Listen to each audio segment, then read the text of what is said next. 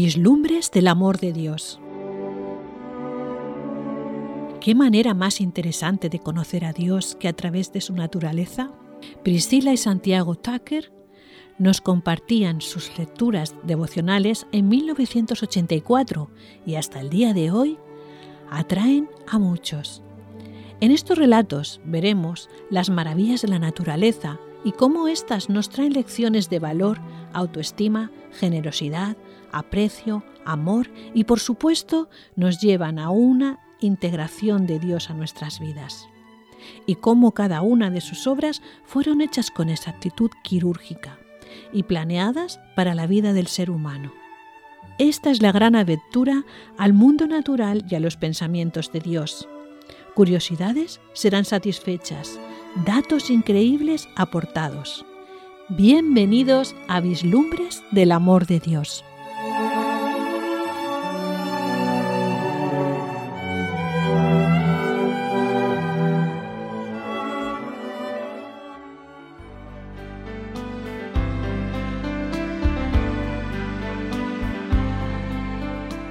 Hoy presentamos Chita y Gorab y les enseñaba diciendo, ¿no está escrito, mi casa será llamada casa de oración para todas las naciones?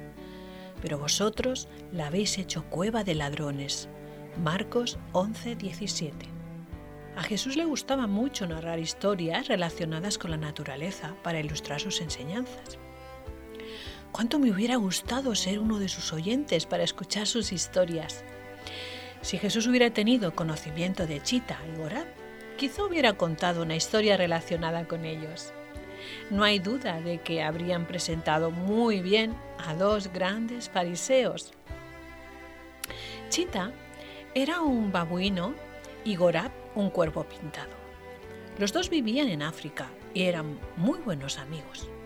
Chita acostumbraba a merodear por todas partes y se divertía mucho robándole al cocinero el pan y otras golosinas. Era ladrona por naturaleza.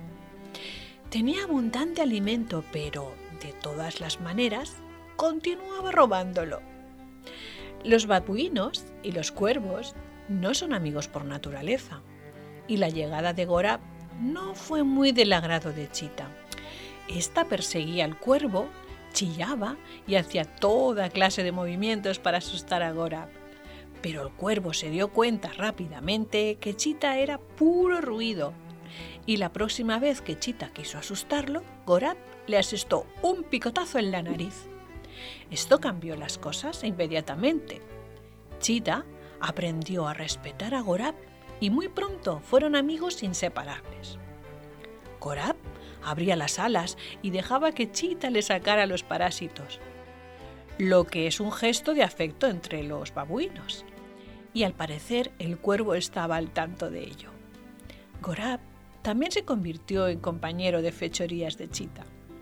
Uno de los dos distraía al cocinero fingiendo que le robaba algo y cuando trataba de alejarlo, el otro le robaba lo que podía. Pero el que robaba no compartía el alimento con su compañero. Ambos, Chita y Gorab, eran ladrones, egoístas, desconfiados, maliciosos y traicioneros. Sí, creo que esos dos animales hubieran sido dos muy buenos fariseos. La Iglesia de Cristo no es para albergar a los Gorabs y a los Chitas. Sin embargo, desafortunadamente, a menudo encontrarás alguno de ellos. Pero tú no debes imitarlos nunca. Hasta aquí hemos conocido una nueva vislumbre del amor de Dios. Os esperamos en un próximo episodio.